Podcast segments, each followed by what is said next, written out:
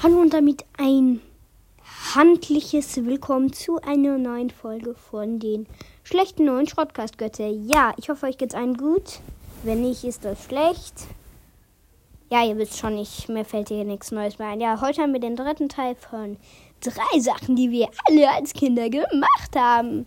Ja, was ein Intro. Also, Elias, unglaublich, danke. Danke, das war ein wunderbares Intro.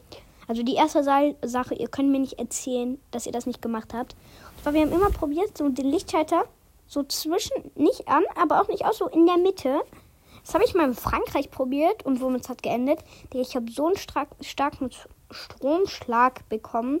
Also ist jetzt nichts passiert oder so. Ich dachte mir nur so, Bruder, was ist das?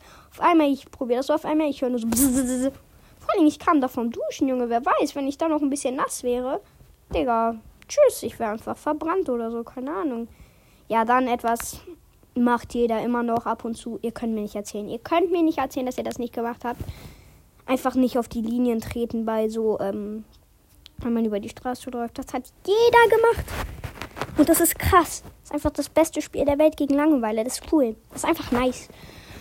Und dann etwas, ja, denke ich, hat nicht jeder gemacht, aber wenn man so neue Socken hatte oder die gerade so angezogen hat, einfach so durch die Gegend rutschen und driften, oh, das ist so cool.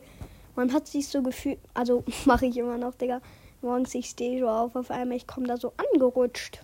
Auf meinen Socken, Junge. Sind da überall so Löcher drin, keine Ahnung. Auf jeden Fall, das macht schon Bock. Also, ja.